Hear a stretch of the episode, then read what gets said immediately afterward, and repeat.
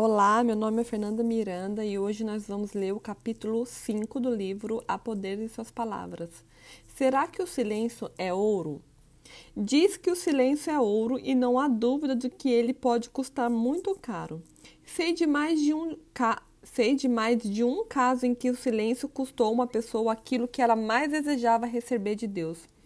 Certa manhã eu orei por uma senhora enferma. Nós dois exultamos com o resultado. Ela se sentia perfeitamente bem. Pouco depois chamou-me para visitá-la novamente. Sinto-me muito perturbada. Meus sintomas voltaram tão fortes como antigamente. Não consigo entender o que está acontecendo, ela me confessou.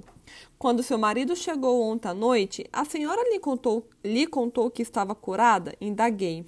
Percebi logo sua hesitação, sua indecisão. Não, ela se defendeu.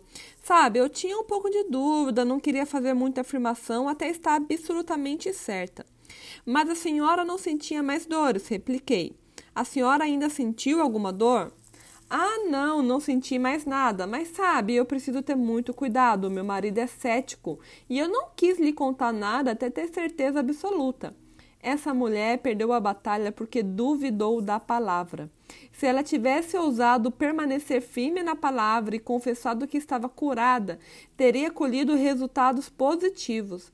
Deus promete em Jeremias 1,12: Pois eu velo sobre a minha palavra para cumprir. Um amigo muito querido missionário evangelista mundialmente conhecido, tomou cinco, passou cinco horas comigo conversando sobre a verdade e o poder da confissão da palavra de Deus. Ele me disse, ele deu início à conversa dizendo: a verdade bíblica quanto ao efeito da confissão da palavra tem sido um trampolim do meu ministério ao redor do mundo. Quando encerramos nossa discussão naquele dia memorável, suas últimas palavras foram: Dom, ter o conhecimento que você tem sobre a confissão da palavra faz de você um homem ricamente abençoado por Deus. Ele estava certo. Desde que aprendi a importância daquilo que eu digo, desde que aprendi o que devo e o que não devo dizer, minha vida tem sido abençoada, muito mais do que eu poderia sonhar ou pedir. Infelizmente, em nossa sociedade, a palavra confissão passou a ter um significado mais negativo do que positivo. Hoje em dia, costumamos associar confissão com culpa.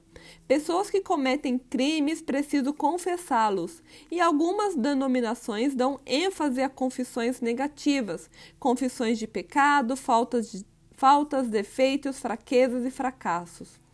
Segundo a maioria das definições encontradas nos dicionários, a confissão transmite ideia de culpa, mas a definição que os cristãos podem reivindicar, que também é encontrada no dicionário secular, é o reconhecimento de uma crença.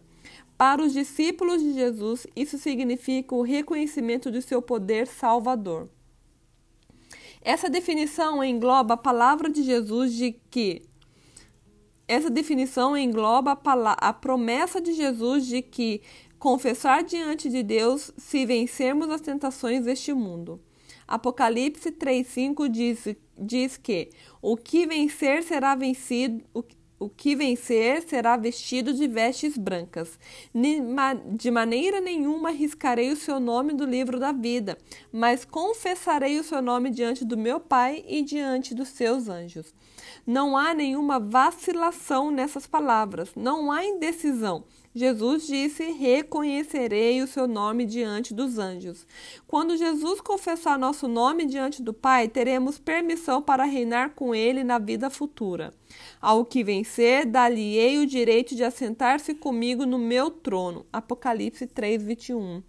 Portanto, todo aquele que me confessar diante dos homens, eu o confessarei diante do meu Pai que estás nos céus. Mateus 10, 32. Isso não significa excluir a confissão que associamos à admissão de culpa e ao reconhecimento de nossos pecados diante de Deus. Em 1 João 1,9 e Tiago 5,16, encontramos orientação para fazer exatamente isso, a fim de fazermos as pazes com Deus e continuarmos em comunhão com Ele e com o próximo.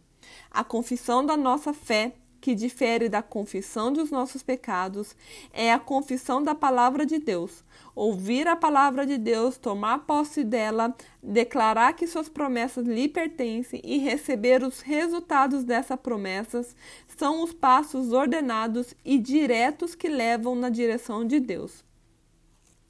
Felizmente para nós, Deus não espera até que tenhamos dado todos esses passos como se estivéssemos trabalhando para obter algum tipo de permissão, licença ou diploma. Ao nosso primeiro movimento em direção a Ele, como um pai, Ele estende a mão e nos leva com firmeza ao longo do caminho. Enquanto ainda nos encontramos na primeira infância da fé, ele insiste para que façamos essa confissão positiva de sua posição em, a, em cada área de nossa vida. Ele jamais se afastará de nós. Se vacilarmos ou fraquejarmos, ele nos devolve a opção e podemos perder terreno. Se faz... Vamos voltar. Se vacilarmos ou fraquejarmos, ele nos devolve a opção e podemos perder terreno em nosso progresso espiritual. Você possui o que confessa. Se for uma confissão negativa, os resultados serão negativos. Se for uma posição positiva, os resultados serão abençoados. Há pessoas que destroem sua confissão ao vacilar entre sim positivo e o não hesitante. Tiago disse: Peça-a, porém, com fé, não duvidando, porque aquele que duvida é semelhante à onda do mar, impelida e agitada pelo vento. Não pense tal homem que receberá do Senhor alguma coisa. Tiago 1, 6, 7. Quando seu coração diz um sonoro sim a palavras, a palavra, os resultados positivos começam a acontecer em sua vida. Eu tenho o que eu confesso. Eu sei o que eu confesso e sei o que tenho. Confesso Jesus como meu Senhor. Romanos 10, 9. E eu tenho salvação. Confesso que pelas suas pisaduras somos curados. Isaías 53, 5. Tenho cura. Confesso que, fi, que o Filho me libertou. João 8,36. Tenho liberdade absoluta. Confesso que o amor de Deus está derramado em nossos corações pelo Espírito Santo. Romanos 5, 5. Tenho capacidade de amar a todos. Confesso que os justos são ousados como leão. Provérbios 28, 1. Tenha coragem de um leão na luta espiritual contra o diabo. Confesso que ele mesmo disse: Não te deixarei nem te desamparei, desampararei. Hebreus 13, 5. Tenho a presença de Deus em cada passo de meu caminho. Confesso que sou um dos remidos do Senhor, os que remiu da mão do inimigo. Salmo 107, 2. Tenho os benefícios da redenção todos os dias. Confesso que a unção do santo permanece em mim. 1 João 2:27 tenho capacidade de desfazer qualquer julgo por meio da sua unção. Confesso em meu nome, confesso que em nome de Jesus posso expulsar demônios.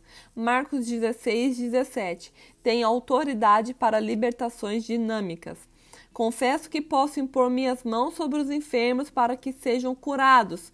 Mate... Marcos 16, 18. Tenho poder para curar os oprimidos pela enfermidade. Confesso que Deus suprirá todas as minhas necessidades. Filipenses 4,19 Não terei falta de nada, pois tenho os abundantes suprimentos divinos. Confesse e possua, o caminho foi claramente indicado. Amém. Se você foi abençoado com essa leitura, compartilhe com seus amigos, familiares, é, irmãos que possam também ser edificados com mais essa leitura. E até a próxima.